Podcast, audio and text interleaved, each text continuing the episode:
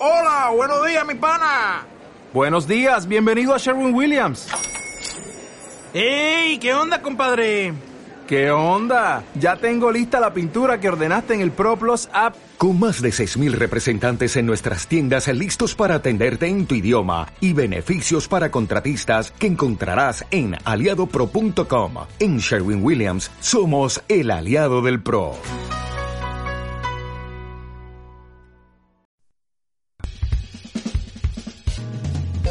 Hola estoico, hola estoica, soy Pepe García y estás escuchando el podcast de El Estoico, el podcast de estoicismo en español en el que vamos a hablar de estoicismo, de figuras estoicas y de ejercicios que puedes poner en práctica desde ya para mejorar tu vida. ¡Arrancamos! Bienvenido o bienvenida a este nuevo episodio del podcast de El Estoico, episodio número 22 y en el que entrevisto al maestro budista zen Dokusho Villalba. Dokusho Villalba fue en 1984 el primer español en obtener el reconocimiento como maestro zen. Es el fundador de la comunidad budista Soto Zen en España en 1989 y del monasterio budista zen Luz Serena, el primer monasterio budista fundado en España. También es escritor, conferenciante y traductor de reputación internacional. Te advierto que es un tipo apasionante y del que ojalá puedes aprender tanto como lo he hecho yo. Como en todos los episodios, te adelanto que en las notas del capítulo puedes encontrar todos los enlaces con la información más interesante que va surgiendo en la conversación, como libros o podcasts, para que puedas buscarlos y acceder a todo lo que te interese. Pero antes de comenzar la entrevista con Dokusho Villalba, quería decirte que si sientes que el estoicismo te atrae cada vez más, pero no sabes por dónde empezar ni qué paso seguir, o incluso si ya has leído libros pero no sabes bien cómo aplicar la teoría, Puedes visitar mi perfil en Patreon donde todos los días subo un post y un podcast con contenido único sobre estoicismo en español que no encontrarás en ninguna otra parte. Este post y podcast diario consiste en una frase estoica que explico para que se entienda mejor y que acompaño con ejercicios prácticos concretos para que se pueda poner en práctica desde el primer momento, aunque tengas poco tiempo ya que no duran más de 3 o 4 minutos. Por eso, si sientes que el estoicismo es para ti, pero no sabes cómo ponerlo en práctica, te animo a pasarte por patreon.com barra el para que puedas echarle un vistazo y suscribirte si ese contenido te ayuda. Si no encuentras esta dirección, puedes ir a mi Instagram o Twitter, arroba elestoicoesp, y allí hacer clic en el enlace de mi perfil y desde ahí acceder al contenido exclusivo diario de Patreon.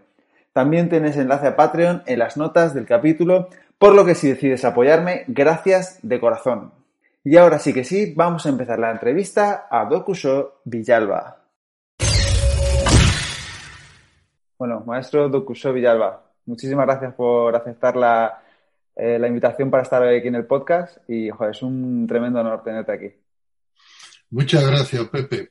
Eh, para mí también es una buena oportunidad de conversar contigo sobre las similitudes entre el budismo, el estoicismo, la diferencia. Vamos a ver cómo se nos da.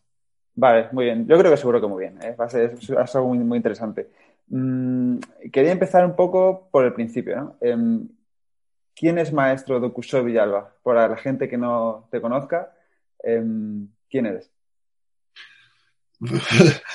bueno, pues eh, yo soy una persona, un ser humano que eh, nací en, en Utrera, eh, provincia, un pueblo de la provincia de Sevilla, hace 64 años, y que tuve la suerte de encontrarme con el budismo zen y de recibir la ordenación de monje budista zen siendo muy joven, apenas con 20 años, y que desde entonces, después de, pues, desde entonces me he dedicado al estudio, a la práctica y a la enseñanza de, este patrimonio espiritual tan rico que se transmite a través de la tradición zen. Qué bueno, qué bueno. Em, otro que creo que también practicaba el budismo Steve Jobs, o tenía eh, ciertas, ciertos intereses, ciertas inclinaciones hacia esta religión. Em, y hay una, un, un, speech muy interesante que da para los graduados de la Universidad de Stanford, que dice que, em, cuando vas viendo la vida no entiendes muy bien lo que haces en ciertas ocasiones, pero cuando la miras hacia atrás sí que puedes ver ciertos puntos en los que una decisión u otra han, han decidido eh, o han ido marcando cuál es el camino de tu vida. Entonces, en ese sentido, quería saber cuáles son los, los puntos o los hitos eh, de tu vida que han hecho que estés donde estés hoy. Eh, sí, podríamos citar algunos, pero la vida es un misterio, ¿eh? es un enorme misterio. Yo me daba cuenta de este misterio cuando en el año 87 estaba en Japón, en el norte de Japón, en la otra parte del mundo, recibiendo la transmisión del Dharma, es decir, siendo reconocido como maestro zen de la tradición, y yo me pregunté, pero ¿cómo he llegado yo hasta aquí, no? ¿Qué, qué circunstancias me han traído? Yo que he nacido en el sur de Andalucía, en el seno de una familia de jornaleros, que mi sueño de juventud era casarme, terminar los estudios de magisterio y tener una familia feliz con hijos dedicados a ser maestro de escuela, pero de pronto las cosas eh, van pasando. Yo creo que el hecho de que yo esté aquí, bueno, me imagino que hay una propensión innata, ¿no? Natural, una inclinación hacia la búsqueda del misterio de la vida, la comprensión de la naturaleza de la realidad. Y eso, pues, eh, en el año 75 me llevó a leer mi primer libro sobre Zen. Y ese libro me marcó completamente, porque yo pensaba hasta entonces que el Zen era una cosa exótica, medieval, del Japón antiguo, que algo así ya no existía, ¿no? Yo había visto las películas de Kung Fu, eh, porque soy de esa generación en la televisión, pero eso era un mundo mítico, ¿no? Y ese libro, que era de mi primer maestro, Taisen de Shimaru, me hizo ver que no, que la tradición Zen era una tradición viva y que había un maestro viviendo en París enseñando el Zen.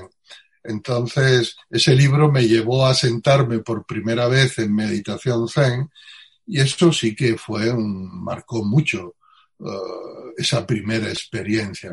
Así como el primer retiro intensivo que hice, estoy hablando del año 77.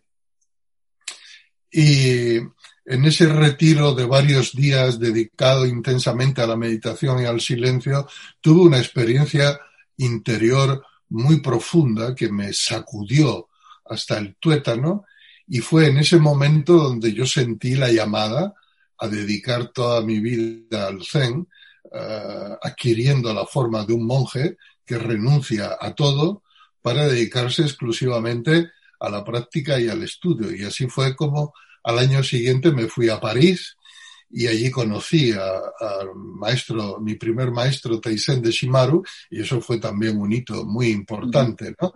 Un, un gran encuentro en mi vida. Y recibí la ordenación de monje, y después, cuando el maestro murió, pues el encuentro con mi segundo maestro y la transmisión del Dharma que me hizo en el año 87. Eh, eso han sido grandes hitos en mi vida. Así como la fundación de este templo, Luz Serena, ¿no? Que hice en el año 89 eh, y donde sigo viviendo, es la gran empresa de mi vida y, y, tengo que decir que otro de los grandes hitos fue el nacimiento de mi hijo, ¿no? Uh -huh. Joder, bueno, eh, me surgen un montón de preguntas. Lo primero es, ¿por qué te sentiste atraído por el budismo zen? Eh, ¿Qué, ¿Qué te hizo leer ese libro? Que nos gustaría saber cuál es también. Eh, ¿Qué te hizo leer ese libro? ¿Por qué esa inclinación o por qué te llama la atención eso? Bueno, yo, yo ya tenía, como te decía, una inclinación hacia, ¿qué, ¿a qué le podemos llamar? El misticismo, ¿no? Uh -huh. Había tenido varias experiencias en monasterios católicos de clausura. Eh, leía, leí el libro Siddhartha de Hermann Hesse, leía poesía china antigua, uh -huh. estaba muy atraído por la vida contemplativa y por la espiritualidad profunda. Y entonces ese libro que se llama Zazen, uh -huh. fue el primer libro del maestro en, publicado en España, creo que ahora ya no se encuentra, está descatalogado. Uh -huh. ah, vale. vale.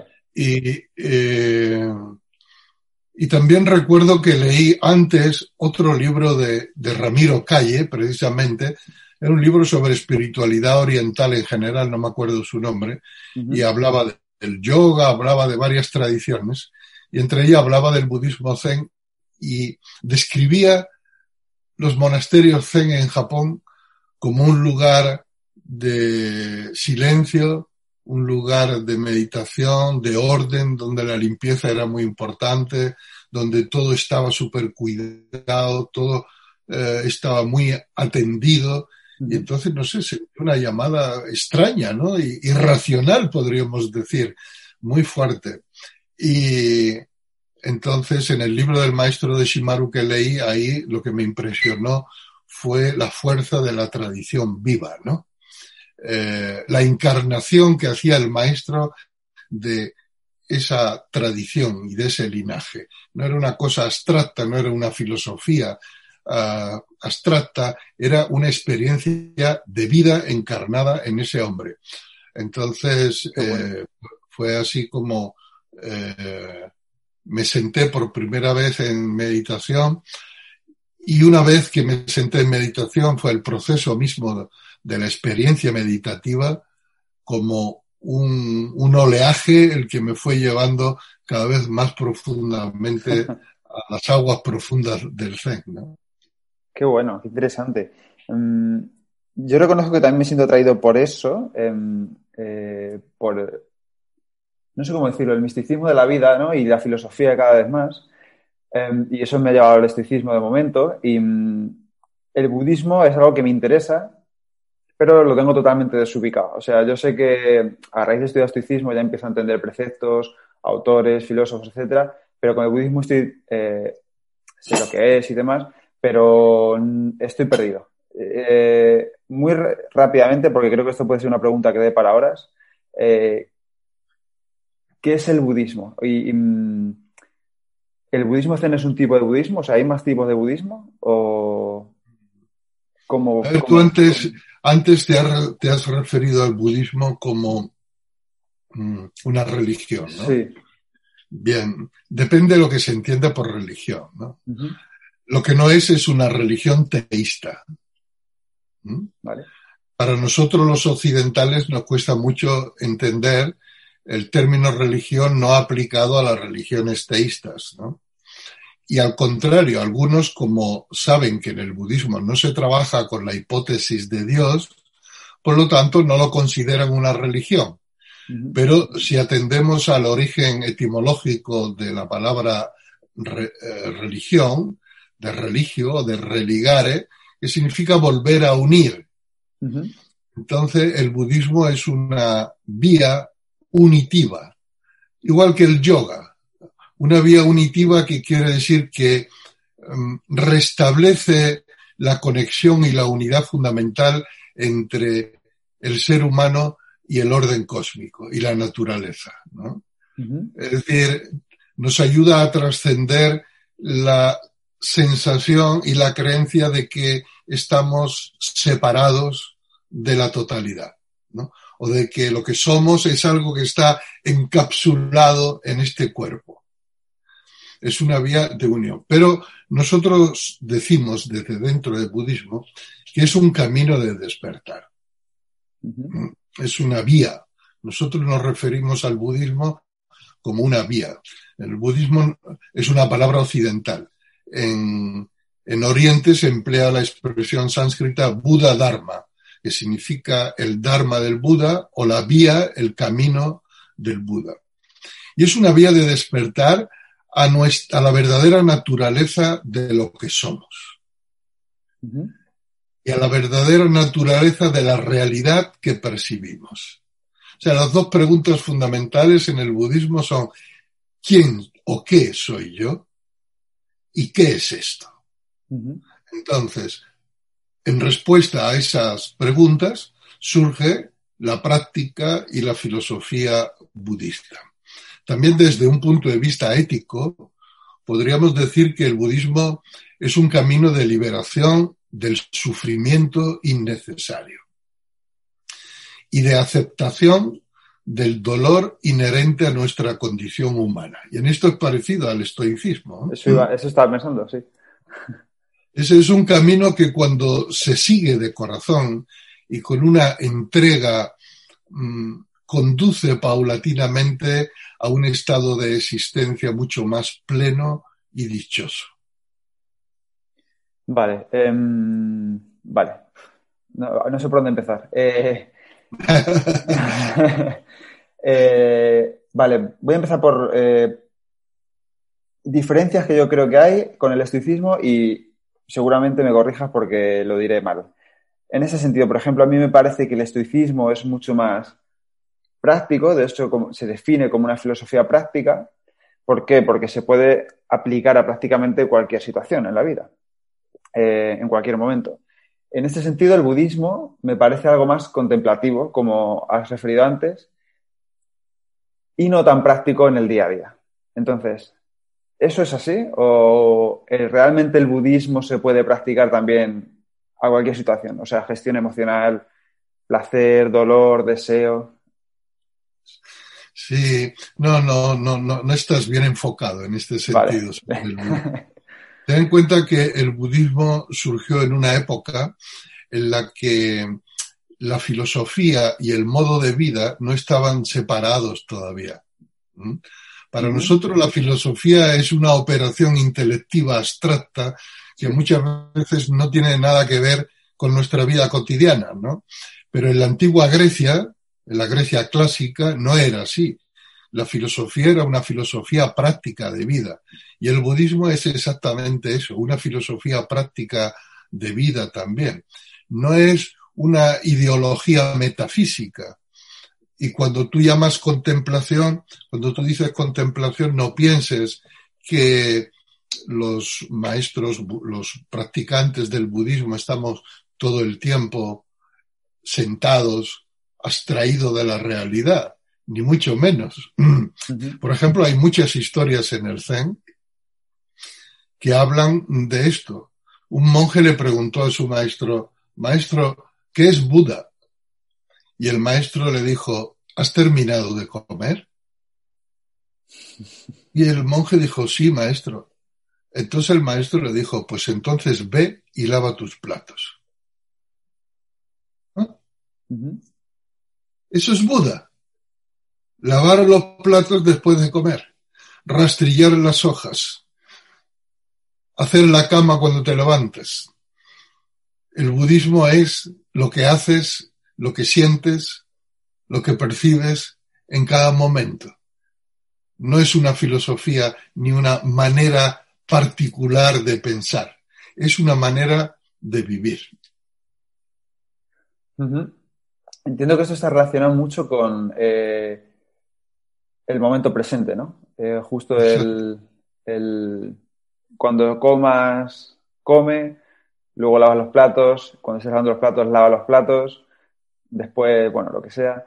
Eh, eso tiene mucho que ver con vigilar los pensamientos también, ¿no? Quizás. Eh, porque cuando comemos estamos pensando en qué voy a hacer esta tarde o, o viendo un vídeo o no sé, o leyendo. O, y cuando estamos fregando los platos estamos pensando en, no sé, eh, tengo que ir a hacer la compra o, no estamos centrados en el momento presente, ¿no?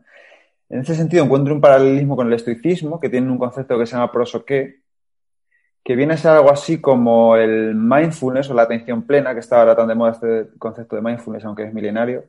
Y, y es lo mismo, ¿no? Es prestar atención a lo que estás haciendo, ¿vale? Eso es uno de los eh, paralelismos que veo. En este sentido, si no recuerdo mal, eh, ahora me has mencionado a Siddhartha, en el libro de Hermann Hesse, que habla un poco de la historia de Buda, ¿no? Que primero es rico, creo que es príncipe y lo tiene todo y no es feliz, entonces decide llevar una vida asceta eh, en la que se da cuenta que tampoco es feliz, eh, si no recuerdo mal, y eso lo que hace es darse cuenta de que los deseos y los placeres no nos van a hacer felices en ese sentido. ¿no? Eh, y Zenón de Sitio dice un poco lo mismo, dice que está bien tener deseos y tener placeres, pero que no debemos dejarnos llevar por ellos, depender por ellos. ¿no? Me he ido un poco por las ramas. Lo que quería decir es... Cuando... ha pasado de aquí a ahora a los deseos y a los placeres. Sí, porque estoy intentando buscar paralelismos. Eh, quería saber en realidad no está tan desligado. Quiero decir, hay que estar atentos para darse cuenta de que estamos deseando algo que no nos conviene o que estamos deseando algo que nos está haciendo infelices. Mm, ¿Cómo podemos hacer eso? ¿Cómo podemos darnos cuenta o cómo podemos gestionar los deseos, los placeres, que creo que es uno de los grandes males de hoy en día, ¿no? El, desear, el querer todo, el cuando tenga esto seré feliz. Mm. ¿Cómo puede ayudarnos el budismo a darnos cuenta de que esto no es así? Mm. O sea, el, deseo, el deseo es la fuerza motriz de la vida. Mm. No, no hay vida sin deseo. Cuando el deseo se acaba, la vida se acaba. ¿Mm? Pero el deseo es la forma que adopta la necesidad. Las necesidades naturales. Tenemos necesidades, ¿no? Tenemos necesidades que son inseparables de nuestra naturaleza humana. Entonces, el buscar la satisfacción de las necesidades es ley de vida, forma parte de nuestra naturaleza. Ahora bien, mm, esto digamos que serían deseos sanos, deseos naturales. Pero junto a estos, y en la época moderna sobre todo, se ha exacerbado los deseos artificiales. Es decir, deseos que no responden a una necesidad real, sino que responden a una necesidad creada sobre todo por la publicidad y por el sistema en el que vivimos, que es un sistema de producción y consumo, una sociedad de producción y consumo. Por lo tanto, se produce mucho y si se produce mucho hay que consumir mucho porque todo eso genera riqueza para algunos. Este es el incendio que está destrozando el planeta. Este es el fuego que está destrozando el planeta. Porque eh, la crisis medioambiental que estamos viviendo en su origen está provocada por el deseo humano artificial y artificialmente suscitado por la publicidad y la sociedad de consumo. Es cierto que en toda época, pues, ha habido personas tendentes hacia el hedonismo, ¿no? A la búsqueda del placer. Y algunos consideran que la, la búsqueda del placer es el sentido de la vida. El budismo no es así, obviamente, pero tampoco es, eh, niega el placer, así como Zenón, ¿no? No lo niega. Placer y dolor forman parte de la existencia humana ambos, por igual. Es cierto que hay una inclinación en todos nosotros a liberarnos del sufrimiento y del dolor y encontrar un modo de vida placentero, un modo de vida en el que no suframos, ¿no? Pero no sufrir no es lo mismo que dedicarse exclusivamente a buscar el placer, ¿no? Hoy acabo de leer en La Vanguardia una entrevista a un científico que decía, nuestro gran error es confundir, confundir felicidad con placer. Y no tiene nada que ver. No tiene nada que ver. Y esa es la confusión hoy día, que la gente cree que para ser felices tienen que perseguir el placer y obtener solo placer. Con lo cual, no saben qué hacer cuando surge el dolor y el sufrimiento que forman parte inherente de la vida y van a surgir en cualquier momento. El Buda enseñó el punto medio, la vía del equilibrio, que es alejarse del hedonismo y alejarse del ascetismo, ¿no? de la renuncia inhumana a lo que cualquier ser humano necesita. Sí, eso es un poco igual, es parecido al que el estoicismo dicen que está como entre el, el hedonismo y el cinismo, ¿no? Que los cínicos eran, eh, de hecho no sé si leí, no quiero, eh, quiero hablar con propiedad, pero creo que el cinismo tenía algo que ver con, lo, eh, tenía que ver algo con perro etimológicamente y es como tener lo menos posible. Los cínicos tenían lo justo para vivir. De hecho creo que había un cínico que vio a un niño bebiendo agua de una taza, perdón, vio a un niño bebiendo agua con la mano, entonces se dio cuenta de que a él no le hacía falta su taza porque podía beber con la mano. Entonces es un poco eso, ¿no? Es, es eh, el punto medio. Mm, ¿Cómo podemos hacer eso, no? ¿Cómo podemos darnos cuenta de que el deseo este irracional no nos, no nos va a llevar a ser felices y qué podemos hacer al respecto? Es muy importante que desarrollemos la atención plena, el estado de presencia, el darse cuenta. Algunos creen o dicen que la atención, el mindfulness, consiste en estar atento solo al presente. Eso es un, error. El presente como tal no existe. No existe el, instante presente. Si tú quieres señalar el instante presente decir, este es el instante presente, ese instante ya ha pasado. Ah, no, ese ya ha pasado, ¿verdad? Se me ha escapado. Este de ahora, antes de que termine de decir la frase, ya estás en otro instante. Entonces, e, es, un, es una abstracción. Lo que, lo que existe es una relación del pasado con el presente y con el futuro. ¿Mm? Hay una relación total, hay un condicionamiento, lo que se llama la ley de causa y efecto, ¿no? Entonces, la atención plena consiste en darse cuenta cuáles son, cuál es el efecto de nuestras acciones pasadas en el presente, y darse cuenta cuál es el efecto de nuestras acciones presentes en el futuro, cuando llegue el futuro. ¿no? Entonces, si uno busca el placer, solo el placer, y dice, esto es lo que a mí me va a hacer feliz, pero se da cuenta que después de 20, 30 años buscando el placer, se encuentra en un estado de infelicidad y de carencia, entonces como para decir, oye, pues resulta que no, que me estoy equivocando que no es en la experiencia del placer donde está la verdadera felicidad. ¿no? Tenemos que aprender a relacionar con plena conciencia el pasado con el presente y con el futuro. Y así nos damos cuenta de cuáles son las causas y las consecuencias de lo que pensamos, decimos y hacemos. Qué bueno. Em, vale, me, siguen surgiendo preguntas. En este sentido, los estoicos proponen, eh, bueno, eso que hemos mencionado ahora, que es el, el querer siempre más, ¿no? Que tiene un nombre que es adaptación hedónica, que es la adaptación al placer, ¿no? Los estoicos proponían mm, la visualización negativa, ¿no? Esto consiste en, efectivamente, como su propio nombre indica, en visualizar cosas negativas para valorar lo que ya tenemos. Por ejemplo, Em, si quiero un coche nuevo, porque quiero un coche nuevo porque creo que eso me hacer más feliz, lo que los estoicos proponen es imaginar que el que tú tienes te lo han quitado o te lo han robado y que ya no lo tienes y entonces le das más valor cuando termines de hacer ese ejercicio.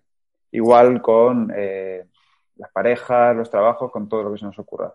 ¿Los budistas tienen algo parecido, proponen algo parecido en ese sentido o no se enfocan tanto en las cosas negativas o en la visualización negativa? A ver, hay, ah, en el budismo antes preguntaba si el zen era budismo, si habían otras formas de budismo. El budismo es un río que tiene muchos, muchos brazos. Eh, ah, hay muchas corrientes, escuelas y formas de budismo porque ha tenido una gran capacidad de adaptación allá a la cultura y al país donde ha llegado, ¿no? Entonces hay formas de meditaciones budistas que emplean distintos tipos de visualizaciones. ¿no? Pero en el Zen en concreto, que es una escuela del budismo, que tiene su origen en el Buda Sakyamuni, pero que se conformó como tal en la China del siglo VII, ¿no? Y que después pasó a Japón, etcétera. El Zen pasa por ser el, el budismo más pragmático, más con los pies en la tierra y con una meditación más cercana a la original enseñada por el Buda, en el que no se trataba de visualizar nada, ni positivo ni negativo, sino ver la realidad tal y como es ahora. ¿Mm? Entonces, una meditación basada en una gran sobriedad, no se eh, estimula la actividad mental, ni siquiera la actividad mental en visualización. Por el contrario, al observar minuciosamente la naturaleza de la realidad, nos damos cuenta de que es impermanente, es decir, que es transitoria, cambiante. En este sentido, y con el fin de no aferrarse a las cosas y a los estados que encontramos en la actualidad, en el antiguo budismo existía la meditación de los cadáveres. Entonces los monjes iban a los uh, crematorios y contemplaban un cadáver recién muerto, sus características, su ausencia de vida, uh -huh. el color de la piel, la ausencia de movimiento. Después contemplaban un cadáver cuando había pasado un mes y veían cómo se iban produciendo ya los, los signos de la putrefacción y la descomposición. Y hoy día, todavía en los países del sudeste asiático, dentro de la formación de los monjes, existe una práctica que es ir a las morgues y a los hospitales donde los estudiantes de medicina abren los cadáveres y entonces para que ellos vean cómo es un cadáver abierto, cómo son las entrañas, etcétera. Entonces, eso da una percepción de la verdadera naturaleza de la realidad y evita el apego a la forma o el apego a las circunstancias presentes. ¿no? Qué bueno. El no, el no apego es muy importante en el budismo, el no, porque se considera que el apego es la causa principal del dolor y del sufrimiento del ser humano. Entonces, eh, ¿cómo se procede? Observando el apego y sus consecuencias. Por ejemplo, una persona que esté apegada a un coche nuevo debe observar ese apego y de debe darse cuenta que puede que al día siguiente, cuando se levante, algún gamberro haya rayado completamente su coche y en ese momento, ¿qué va a hacer? ¿No? Claro. ¿Qué va a hacer? Bueno, pues, pues valorar el coche. Valorar el coche o aceptar que el coche tiene solo un valor relativo, que tampoco es cuestión de apegarse tanto al coche, que tiene una función utilitaria y nada más. Uf, a ver, por partes. El, el, el, lo que has comentado antes de que iban a las morgues a ver eh, los cadáveres me recuerda también a un ejercicio que proponen los estoicos que es el de memento mori, ¿no? El recordar la muerte y de hecho algunos incluso proponen ir a los cementerios, es justo eso, a ver, eh, a ver el cementerio y a recordarse a sí mismos que dentro de poco pueden estar ahí o van a estar ahí para valorar justo la vida ahora, ¿no? Entonces, mm. es una práctica común también. Sí, muy parecido. También existe en el cristianismo. A los eh, antiguamente eh, en los conventos franciscanos había una costumbre que es el uno de los monjes permanecía en vigilia y cada dos horas iba a despertar a los hermanos durmiendo y cuando se despertaba le decía hermano acuérdate de que vas a morir. Wow. ¿Eh? Cada dos horas. Mm. De manera que ni siquiera durmiendo se te olvidara tu condición de ser mortal y transitorio. En casi todas las vías de despertar y de sabiduría, la conciencia de la propia uh, mortalidad, de la propia, eh, del propio carácter transitorio, ha sido siempre muy importante porque es justo esa conciencia la que nos hace valorar el instante presente, el instante de vida, ¿no? la que nos hace valorar lo que tenemos, valorarlo y al mismo tiempo con desapego, porque sabemos que en el momento de la muerte no nos podremos llevar nada en nuestro viaje, en nuestro viaje hacia la disolución, ni siquiera el número atrasado de una revista para leer por el camino. Qué bueno. Y sí, eh, me interesa mucho el concepto de la atención, ¿no? Que es, al final yo creo que todo se, de alguna forma todo se reduce un poco a eso, ¿no? A, de alguna forma estar atentos. Mm. Eh, justo hoy en día, ¿no? Eh, si no sé si por lo que te escuché en el podcast de Alex Fidalgo, hablasteis mucho de eh, cómo las redes sociales hoy en día están diseñadas para mm. pelear por nuestra atención, ¿no? Para tener nuestra atención. Y en el, documental de Netflix eh, de Social Dilemma, no sé cómo es en, español, el gran dilema de las redes sociales o algo así, hablan justo de eso y lo reconocen, ¿no? Que ellos han diseñado. Mm. Eh, ¿Cómo podemos protegernos de, de eso? ¿Y cómo, cómo podemos... Son muchas preguntas. ¿Cómo podemos proteger nuestra atención? ¿Cómo podemos desarrollarla? Eso es justo lo que ahora estoy desarrollando en un curso que estoy impartiendo online que se llama autonomía atencional. Es un concepto que he creado justo a partir de esta situación eh, para, hacer, para hacernos ver lo importante que es que recuperemos nuestra autonomía atencional. Es decir, el uso consciente y voluntario de esta gran facultad que tenemos los seres humanos que es la atención. La atención es tan fundamental en nuestra vida porque es la condición sine qua non de la conciencia. Sin atención no hay conciencia. Sin atención no hay conocimiento. Sin atención no hay facultades cognitivas. No podemos llegar a saber ni a conocer nada. Porque la atención es el movimiento original de la mente de dirigir esta luz que es la conciencia hacia el objeto. Y gracias a esa dirección tomamos conciencia del objeto, del objeto externo o también de los objetos de la percepción y de la experiencia internos. ¿no? Por ejemplo, la meditación es el cultivo de la atención a los procesos internos de nuestra propia mente. Entonces, en la base de cualquier facultad cognitiva convencional y también de la conciencia y por supuesto de la conciencia despierta de un Buda está el cultivo, la protección y el cuidado de la atención. Por eso hace años que yo creé una metodología de mindfulness llamada mindfulness basada en la tradición budista, en la que enseñamos a través de cursos a cultivar sistemáticamente la atención. Y el cultivo de la atención se encuentra en la base del budismo zen, de todas las formas de budismo, etcétera, etcétera. Entonces, ¿cómo proteger nuestra atención?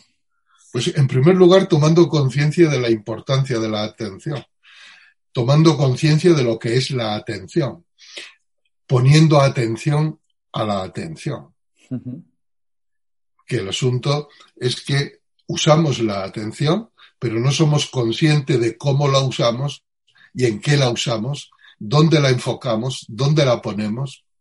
Ya fíjate que desde que entramos en la era de la información,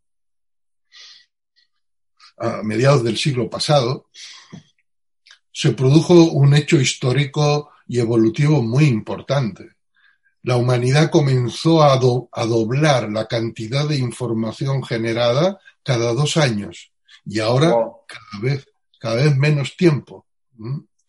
Se dice que hasta el 2003 la humanidad había creado 5 exabytes de información. En el 2011, 5 exabytes de información se, crean cada, se creaban cada dos días.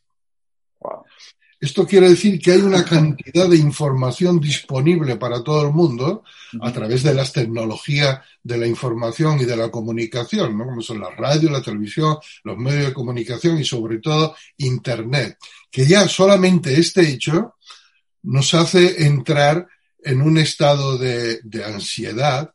¿Por qué?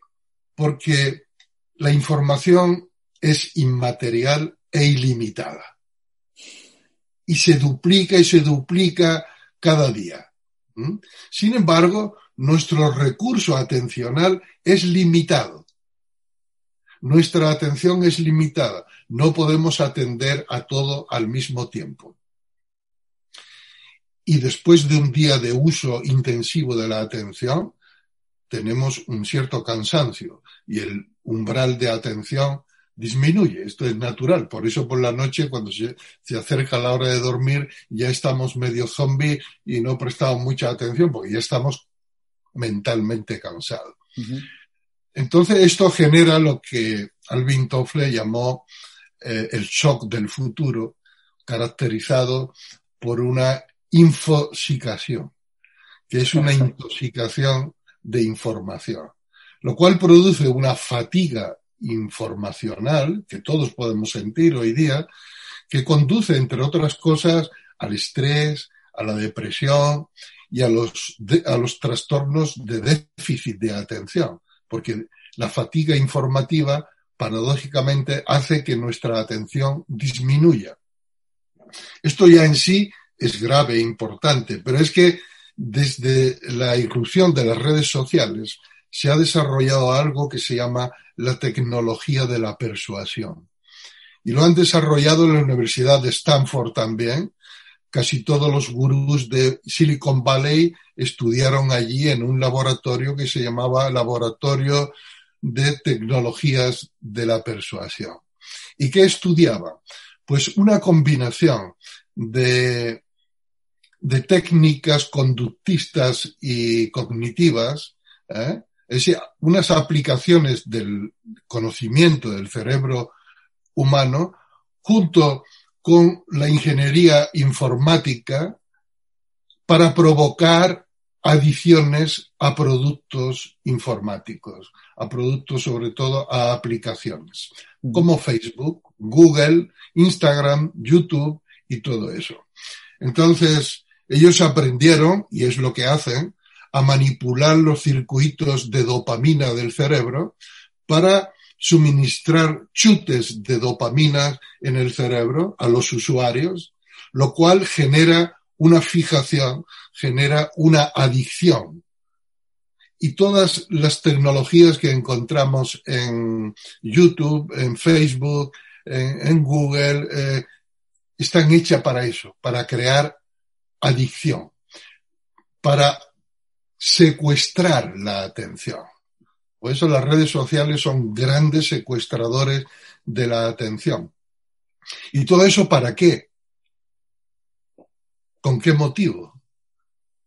Pues porque, por la siguiente razón, que las tecnologías de la información y de la comunicación han generado un nuevo negocio, un nuevo modelo de negocio, una nueva manera de ganar dinero. A esta nueva economía se la llama precisamente economía de la atención. ¿Y en qué consiste? consiste en captar la atención de los usuarios, captar datos de las conductas de los usuarios para vendérsela a los anunciantes y que los anunciantes puedan colocar anuncios en el momento clave, en el momento adecuado para que el usuario pique.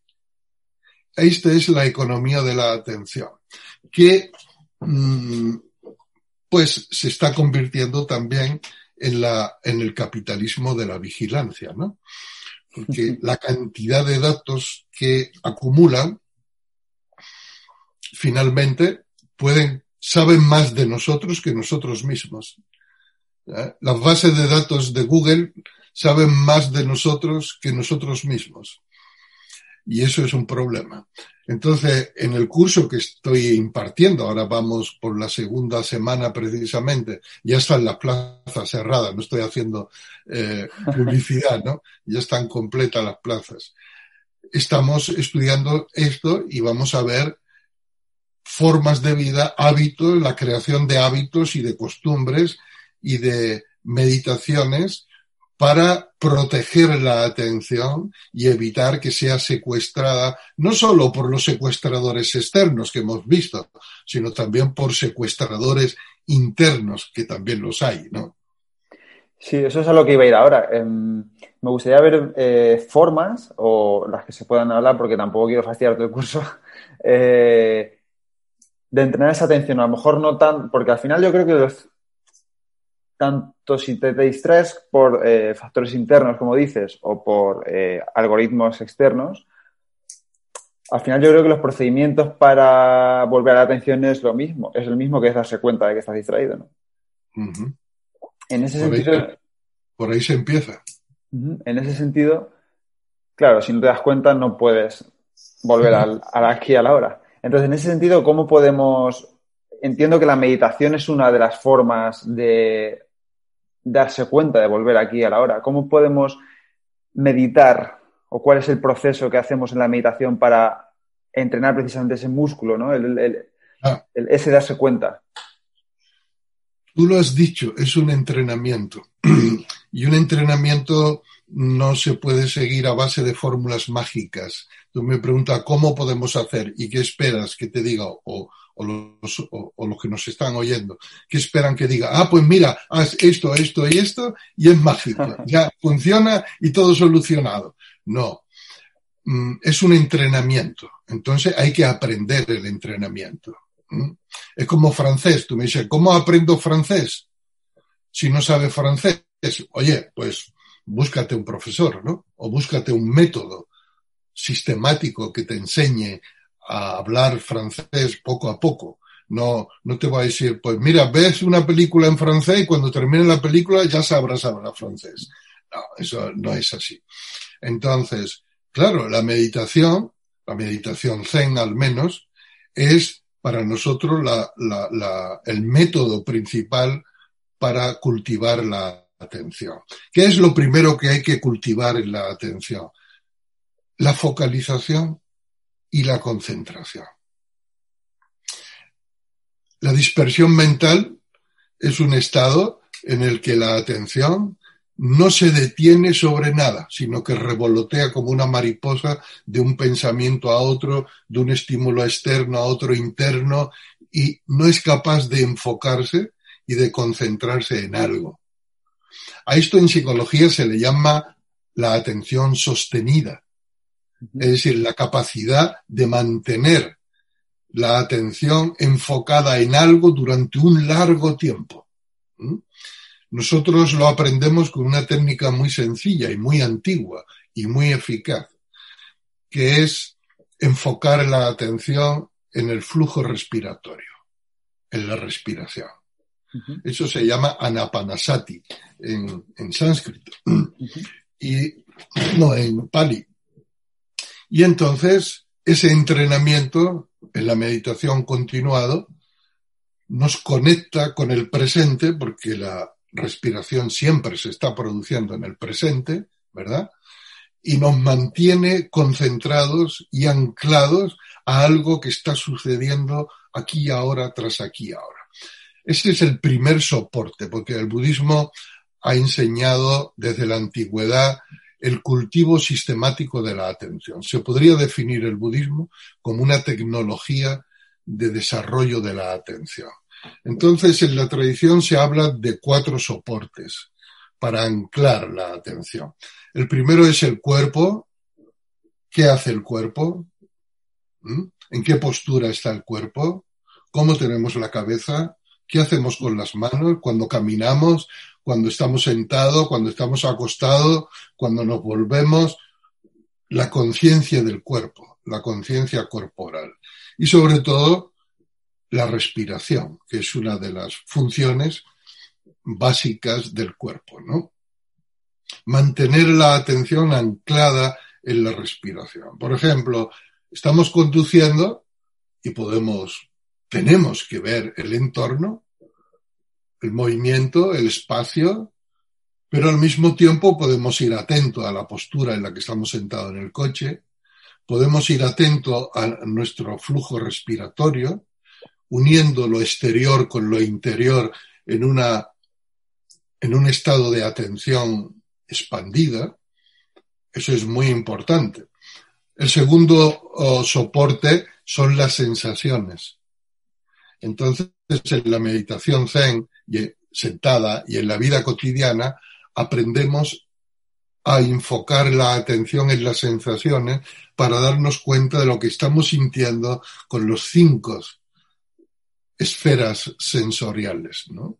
Esto hace que nuestra sensibilidad sensorial se, se avive y se vuelva más, más lúcida. ¿no? Y el tercer soporte son los estados emocionales. ¿Qué emoción estamos experimentando en este momento? la experiencia de nuestro momento presente está teñida por qué emoción. Puede haber impaciencia, puede haber ansiedad, puede haber fobia, puede haber filia, puede haber apego, puede haber asombro. Ser consciente de cuáles son las emociones que estamos experimentando. En cuarto lugar, el cuarto soporte son los contenidos mentales propiamente, es decir, los pensamientos, las ideaciones, las, los proyectos de futuro, los recuerdos.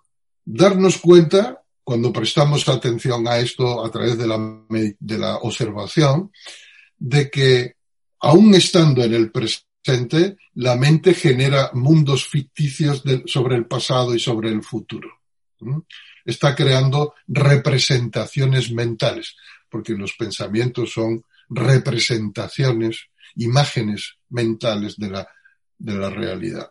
Y por último, después de haber aplicado la atención enfocada a un campo, a otro, a otro y a otro, aprendemos a abrir la atención en lo que llamamos el estado de atención abierta, para aprender a percibir de una forma panorámica y global la totalidad de nuestra experiencia presente. Todo eso es un entrenamiento. Qué bueno. Por ejemplo, en el curso de profundización de mindfulness basado en la tradición budista, que empieza en enero y dura seis meses, vamos recorriendo sistemáticamente cada uno de estos soportes, de forma que cuando acaba el curso, el alumno tiene una sólida experiencia y una conciencia muy clara del poder de su atención y de cómo usarla. Qué bueno, em, qué maravilla. La verdad es que es una explicación, es la explicación más amplia que he oído nunca de, em, de la atención en la meditación. Mm. Y eso me ha llevado a, a pensar que yo llevo meditando varios años, ¿vale? Empecé mm, con, bueno, con aplicaciones que hay, ¿no? Que te van, que creo que están muy bien, te van enseñando poco a poco, hasta que al final ya me di ya quería hacerlo yo por mi propia cuenta, ¿no? Entonces, en ese sentido, creo que le ha pasado a mucha gente también, que tú empiezas a meditar con la mejor de las intenciones, ¿no? Y una de las cosas que siempre se dice es que no existe la meditación, una meditación buena o mala, sino mm. que eh, es una meditación y ya está, la tienes que aceptar como tal. Entonces yo me siento y empiezo a meditar, ¿no? Y como bien dices, te enfocas en la respiración. Inspiras, sientes cómo se llena todo, cómo se va vaciando. Y de repente empiezas a pensar en cosas. ¿Qué hay que hacer ahí? Mira. Porque eso pasa miles de veces. O sea, yo llevo meditando 5 o 6 años y me pasa cada vez más, yo creo. Mira, Pepe, eh, lo primero que un meditador debe hacer es buscarse un buen maestro de meditación o un buen instructor de meditación. La meditación no se puede aprender por sí misma. No se puede aprender. Después de tantos años llevas eh, realizando, digamos, eh, errores que se están anquilosando en tus hábitos, mientras que si hubieras estudiado con un maestro desde el principio, en dos meses te habrías dado cuenta de eso y habría sabrías cómo aplicar para dejar de que eso pase. Esto es muy importante, digo, la gente hoy día, mm, pues, consideran que lo pueden hacer todo solo y que no necesita que nadie le enseñe nada. Pero tenemos que ser humildes y reconocer que necesitamos aprender. Si queremos aprender de verdad y adquirir hábitos realmente sólidos y serios. Entonces, eh, vente a un retiro Zen, vente a un curso de MBTV y yo te enseño. Pues lo haré seguro, ¿eh? Porque, ¿qué quieres? ¿Que te dé una fórmula mágica ahora aquí en medio de esta entrevista? No, bueno, es, siempre curiosidad, ¿no? De, de la no identificación con los pensamientos, de Em, que al final nos acabamos identificando, ¿no? Porque lo que piensas de alguna forma, como bien dices, es una representación que al final acabas haciendo un poco tuya, ¿no? Y crees que esa es tu realidad. Ya, pero esto es como Ulises, hay que atarse al mástil para no oír cantos de sirena. ¿eh? Cuando tú te enfocas, aprendes a enfocarte en la respiración, los pensamientos, las sensaciones, los picores, los ruidos, son distractores, son sirenas que te distraen. Entonces va, hace así, no, tiene que aprender a anclarse ahí y eso implica disciplina. implica determinación y también implica renuncia, que es una palabra tabú. Hoy día, la renuncia es una palabra tabú. Es decir, la concentración está basada en lo que los psicólogos llaman la atención selectiva. Selecciona algo sobre lo que enfocarte. Pero al seleccionar algo, tienes que renunciar a todo el resto. ¿Vale? Y hoy día la gente quiere seleccionar algo y al mismo tiempo quieren tener todo el resto, lo cual es imposible. Entonces, saber renunciar es cuando tú te sientas en meditación, te puedes decir, ahora, durante 10, 15 minutos, voy a enfocar la atención exclusivamente en la respiración y voy a renunciar a todos los demás aspectos de mi experiencia, a todos. Y eso debe ser una renuncia consciente. es, por ahí se empieza. Vale, vale. eso me recuerda a un libro que veo que te gusta mucho leer, em, que se llama Esencialismo. Por si te interesa. Que habla justo de eso, de centrarse en lo esencial y de que cuando dices sí a algo estás diciendo no a todo lo demás. Entonces habla un poco de cómo identificar a qué decir sí y cómo eliminar qué decir no. Entonces, eh, va muy, por ahí. Mm, muy interesante. Pues esencialismo se llama. Eh, nota. ¿Qué lecturas? Eh, bueno, porque la, entrevista, como te comenté, está dividida en preguntas mías, preguntas de la audiencia y preguntas rápidas. Entonces quiero empezar con las preguntas de la audiencia para em, darles la importancia que tienen y hay algunas que son súper interesantes, ¿no? En este sentido hay una que me gusta mucho que dice que em, eh, ¿qué lecturas nos recomiendas para aquellos que, queramos empezar a entender el budismo? Eh, yo recomiendo siempre a todo el mundo que se acerca a mí el Zen en la Plaza del Mercado. Fue un libro que escribí y publiqué en el 2008. Después ha sido reeditado por la editorial Kairos en el 2018, creo, hace dos años. Y ahí, de una forma muy sencilla, muy clara, hay una introducción al budismo, al zen, y también a la aplicación del Zen en la vida cotidiana, en medio de la sociedad de mercado. Por eso, en la sociedad productivista consumista. Por eso se llama Zen en la plaza del mercado. Qué bueno. Pues lo pondré en las notas del capítulo para la gente que quiera acceder al mm. libro. Mm, ¿Cómo podemos porque esto es una cosa que también tiene que ver con, ¿no? con estoicismo y budismo. Em, los, para los estoicos lo importante es actuar con virtud, es decir, tú puedes controlar la voluntad o tu intención con la que quieres hacer algo, pero no puedes controlar el resultado de esa acción. Puedes influir en él o como dicen, ¿no? La, creo que lo decía Cicerón, en el momento en que lanzas la flecha ya no depende de ti si va a dar en el blanco no. Y creo que los budistas también hablan mucho de enfocarse más en el proceso, en el momento y no tanto en el resultado. Eh, en ese sentido, ¿cómo podemos hacer eso? ¿no? Porque yo reconozco que me cuesta mucho eh, hacer algo sin tener un fin en mente y eso me impide muchas veces disfrutar de lo que estoy haciendo. Bueno, tener un fin o un propósito no es negativo. O sea, cuando tú emprendes un viaje desde... ¿Tú dónde vives? Yo vivo en Extremadura, en Cáceres. En Cáceres. Pues si quieres ir de Cáceres a Badajoz, está claro que tú quieres ir a Badajoz, ¿no? Entonces, tener un objetivo y un propósito es natural. No puedes decir, oye, yo salgo de Cáceres y a ver dónde me lleva el coche, me da igual dónde me lleve. No, no, no es eso. Tú quieres ir a Badajoz. Entonces, coge la, no, quieres ir a Badajoz y coge la carretera de Badajoz. Ahora, en el camino, no puedes estar pensando todo el tiempo, ay, a ver cuándo llego abajo, a ver cuándo llego a mi destino, a ver qué me voy a encontrar cuando llegue allí. ¿Estará lloviendo o no estará lloviendo? ¿Estará confinado o no estará confinado?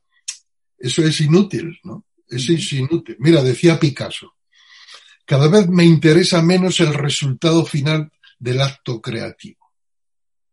Y en lo que realmente disfruto, decía Picasso, es en cada instante de la creación, en cada pincelada en cómo se va desarrollando el cuadro instante tras instante. Lo que llega a ser cuando termine no me interesa. Eso es muy zen. Eso es muy estoico también. Nosotros decimos, el aquí y ahora es aquí y ahora. ¿Mm? Qué bueno. El resultado puede darse o no en un futuro que todavía no ha llegado, que todavía no existe. Entonces, si uno se preocupa del futuro que no existe, está perdiendo el presente, que es lo que realmente existe. Y si se pierde el presente, al mismo tiempo se pierde el futuro, porque el futuro depende del presente. Depende de lo que suceda en el presente. ¿Va? Parece un trabalengua, pero es muy interesante. Sí, sí, sí. Y eso me lleva a, una pregunta que es, em, ¿cómo podemos disfrutar del, momento presente sin hacer nada? Sin el, Porque hoy en día, como ya hemos hablado varias veces, ¿no? Eh, tenemos todo lo que queramos a golpe de clic. Creo que el otro día decían una cosa que me gustó mucho, que hay más información que de la que jamás hubo en la biblioteca de Alejandría a, a golpe de a cinco minutos de nosotros, ¿no? Y en ese sentido, a mí me reconozco que muchas veces tengo la necesidad de hacer, hacer, hacer, hacer, hacer, porque parece que si no haces nada, estás un poco perdiendo el tiempo. Aunque reconozco, y Seneca lo decía, ¿no? que con el descanso la mente viene fortalecida. Mm. ¿Cómo podemos disfrutar del no hacer nada sin sentirnos culpables? Mira, Pepe, tú quieres sacarle provecho hasta al no hacer nada. ¿Cómo disfrutar de no hacer nada? No haciendo nada. Ni siquiera tratar de disfrutar de no hacer nada. Porque si tú dices, vale, no hago nada, pero voy a ver cómo disfruto de no hacer nada. Ya estás produciendo algo, estás tratando de producir algo. Estás tratando de producir disfrute de no hacer nada y por lo tanto estás haciendo algo y por lo tanto no estás haciendo nada y por lo tanto no puedes disfrutar. Esa es la trampa. No hacer nada significa no hacer nada. Ni siquiera disfrutar. Nada. Pero este no hacer nada que en el taoísmo es muy importante y en el budismo también. No hacer nada no significa quedarse con los brazos cruzados como un tonto sentado en, así inmóvil, no significa, de hecho, hacer sin hacer. Hacer sin que haya nadie haciendo algo. Es decir, significa trascender la conciencia de yo individual haciendo algo. ¿Y cómo se trasciende esto? Fundiéndote completamente con lo que estás haciendo. No pensando en lo que estás haciendo no pensando que tú estás haciendo eso. Los buenos artistas, los buenos músicos, los buenos creadores de, cualquier cosa, en el puro acto de creación, es un acto de olvido de sí. No está el yo haciendo eso. Es algo que se hace. Y en ese no yo, ese no yo es un no hacer aunque algo se esté haciendo, es como si nada se estuviera haciendo. Y ese es el disfrute profundo. Me recuerda, un poco a, los estados de flow, esto, ¿no? Que hablan tanto en América ah. ahora, de que están intentando eh, como vías rápidas para alcanzar el estado de flow a través de los psicodélicos y todo esto, ¿no? Que está tan de moda ahora. Em, aunque, bueno, eso es otra conversación. Mm, pero me parece que hemos vuelto a hacer, a, hacer algo, ¿no? Eh, aunque disfrutes de, o sea, quiero decir, estamos hablando otra vez de pintar, otra vez de hacer algo, ¿no? Entonces estamos volviendo a, a intentar hacer algo aunque no hagamos nada, ¿no? No, es que ten en cuenta que el ser humano no es un mineral, no es una roca, no es algo que se pueda quedar en un estado inerte una hora y otra y otra. Nosotros necesitamos movernos para vivir. La vida nos impulsa a movernos, nos impulsa a buscar alimentos, nos impulsa a buscar conocimiento, a buscar novia, a buscar una aplicación para el ordenador. Siempre estamos en algún... Y después, obviamente, necesitamos el descanso, que es no hacer o es un descansar, ¿no?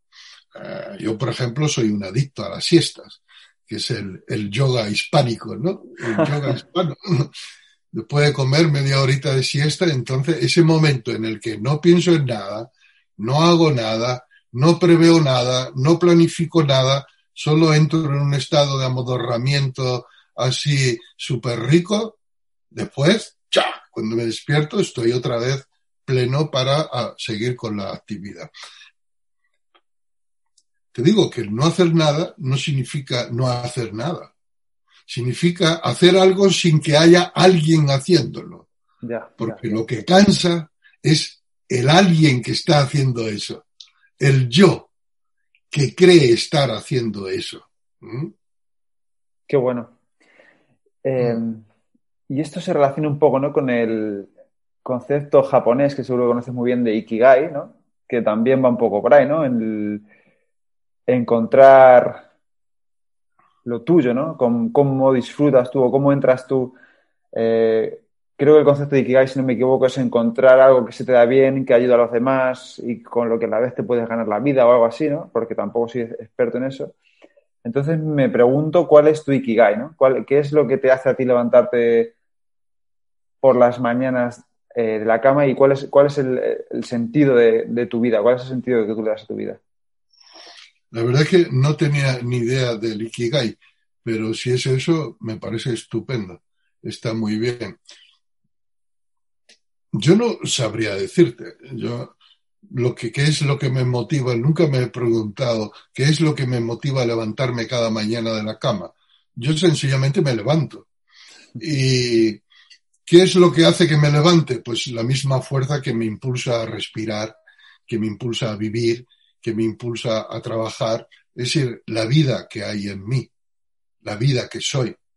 Eso es lo que me impulsa cada mañana a levantarme de la cama. Es cierto, o sea, no tengo ninguna ilusión especial cuando despierto los ojos de decir, ay, hoy voy a hacer esto, tal. No, sino me levanto porque una vez que has descansado, lo natural es que te levantes y vas a ver el día qué es lo que te aguarda y cuáles son las sorpresas de ese momento, ¿no?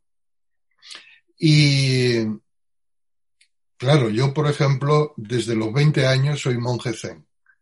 Quiere decir que he hecho mío que mi beneficio o, o mi bien es al mismo tiempo el bien y el beneficio de los demás. Quiere decir, una vida entregada para el bien de los demás, para mi propio bien y el bien de los demás. Entonces, eso forma parte importante para mí. Nunca he tenido una ambición personal de, eh, digo, desde que me hice monje, ¿no? De hacer una carrera, de hacer dinero, de tener posesiones, de... No, sino que vivo dedicado a, como he dicho antes, al estudio, a la práctica y a la enseñanza del Zen, porque considero que es una enseñanza que beneficia enormemente a la gente. Yo lo veo por mí mismo, ¿no? A largo de todos estos años. Pero yo considero que eso forma parte de la fuerza de mi vida. Es la fuerza que me levanta cada mañana y cuando esa fuerza se agote, pues ese día entonces ya no me levantaré más. Qué bueno, pues eh, te recomiendo entonces el libro de Ikigai de Francés Miralles, que es un autor, eh, si no me equivoco, de Barcelona, que, explica muy bien eso que, de lo que acabas de hablar, que yo creo que es esto Ikigai, por lo que me has dicho. Y bueno, eh, para no quitarte mucho... Estoy aprendiendo muchos libros contigo, ¿eh? Muchas gracias, eres una fuente bibliográfica estupenda. Sí, no, me gusta mucho leer, la verdad es que paso gran parte del día leyendo. Así que bueno, eso creo que compartimos también. Ya, mm, bueno. Ya para ir terminando la entrevista, no te quiero quitar mucho más tiempo, quería hacer una última sección de preguntas rápidas para que, bueno, los que nos están escuchando te conozcan un poco más y al final diremos dónde pueden encontrarte, contactar contigo, con el templo, con lo que ellos quieran, ¿vale? Mm, la primera pregunta de esta sección es, ¿cuál es el libro que más has regalado y por qué? Sin lugar a dudas, Zen en la Plaza del Mercado, porque me parece un libro muy completo y muy necesario también porque la tercera parte habla de la necesidad de asumir un estilo de vida basado en la simplicidad voluntaria, reduciendo los deseos, porque es la manera de apagar el fuego que está destrozando el planeta. Qué bueno. Vale, pues bueno, ya lo teníamos apuntado. Em, mm. ¿En qué te gustaría mejorar? Ah, pues en no tener una vida tan sedentaria como la que tengo ahora. Porque las obligaciones me mantienen mucho tiempo trabajando en el despacho, en el ordenador, leyendo. Tengo una huerta que me encanta mm, cultivar, tengo un jardín que, en el que disfruto mucho trabajando y echo de menos poder caminar más por la naturaleza. O sea, un poco más de, actividad física mm, eh, me gustaría tener, sí. Vale. Sí, yo estoy también en ese punto. Justo ahora me he hecho daño en la espalda y llevo una semana casi en cama, ya me estoy empezando a poder ah. levantar ahora y he hecho un montón de menos poder hacer deporte, andar, moverme. Yo creo que la mente sigue al cuerpo mucho, ¿no? Eh, sí, hay que tener en cuenta eso que decían los romanos, ¿no? Mens sana incorpore sano. Exactamente, exactamente. Em, ¿Qué es para ti la felicidad? Pues, uff, mm, digamos en pocas palabras, para no alargar, aceptar las cosas como son. Muy estoico también eso, ¿no? Ah, la ataraxia, ¿no? De los estoicos. Sí, sí, o ataraxia, ¿cómo se dice? Yo creo que ataraxia. Por lo menos en castellano creo que es ataraxia, que es el, la tranquilidad mental que viene ¿no? del, actuar con eso. Mm. Mm, ¿A quién te gustaría conocer que no hayas podido hacerlo? Eh, vale cualquier figura histórica, quien sea. Pues la verdad que me gustaría conocerme a mí mismo.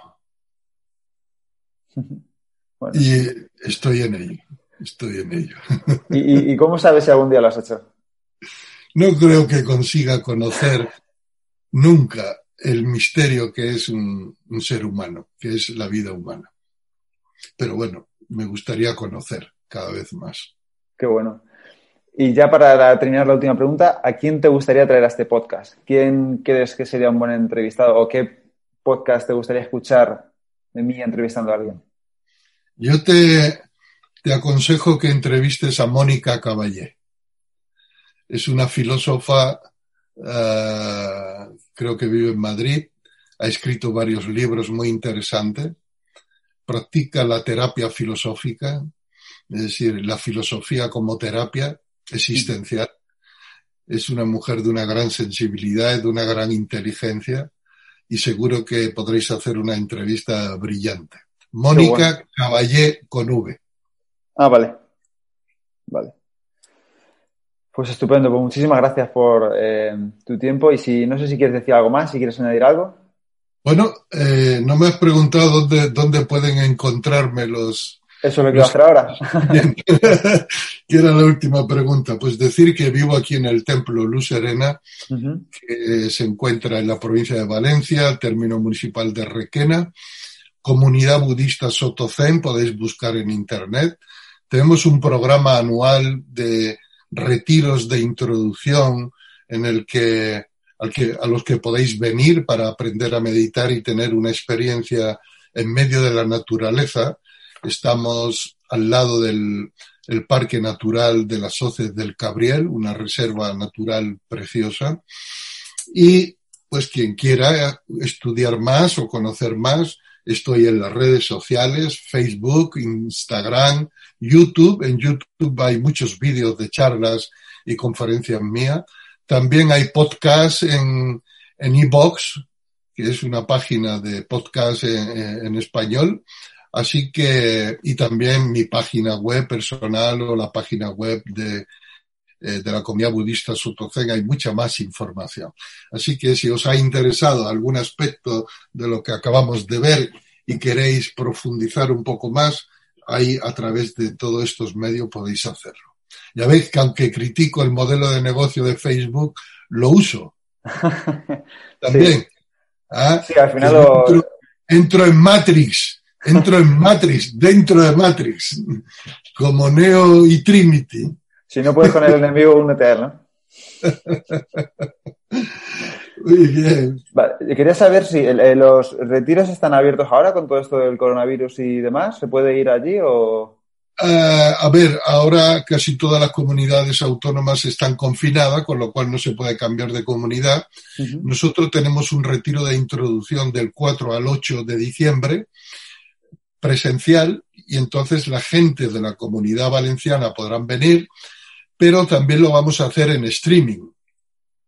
Entonces lo podrán seguir personas de, de cualquier parte del mundo que quieran retirarse en su casa en esos cuatro días o irse a algún lugar y seguir el horario y seguir las enseñanzas y seguir las instrucciones que, est- que transmitimos por streaming durante los cuatro días. Qué bueno. Es posibilidad. ¿Y eso lo tenéis ya en vuestra página web puesto todo? Está en la página web, sí. Vale.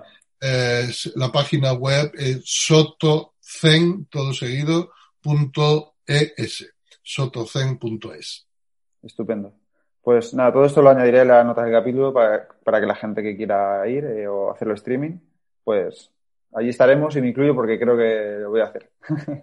Qué bueno, será un placer recibirte, Pepe. Sí. Bueno, en persona no porque yo estoy en Extremadura, no creo que pueda ir, pero bueno, en, en- Ah, bueno, por streaming. sí, Perfecto. seguramente. Bien.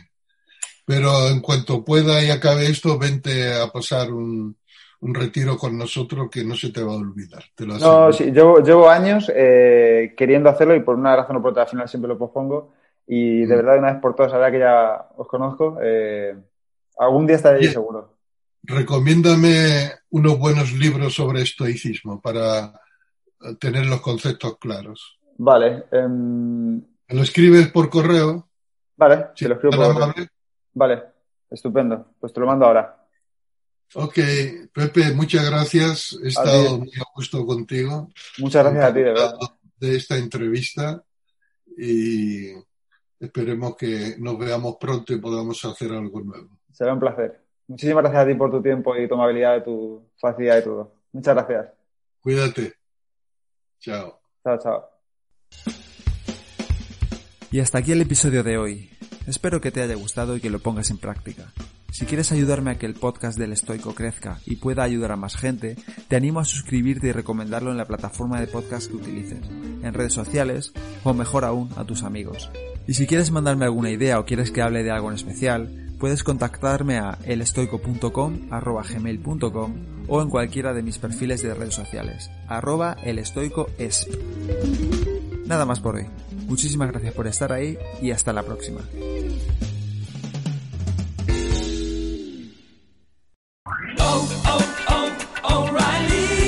¿Necesitas ayuda? En O'Reilly Auto Parts te ayudamos. ¿Necesitas algún consejo? Te aconsejamos. Nuestros profesionales en autopartes están siempre disponibles para ayudarte a encontrar lo que necesites. Excelente servicio al cliente es solo una de las ventajas que ofrece O'Reilly Auto Parts. Los profesionales en autopartes. Oh, oh, oh, O'Reilly Auto Parts.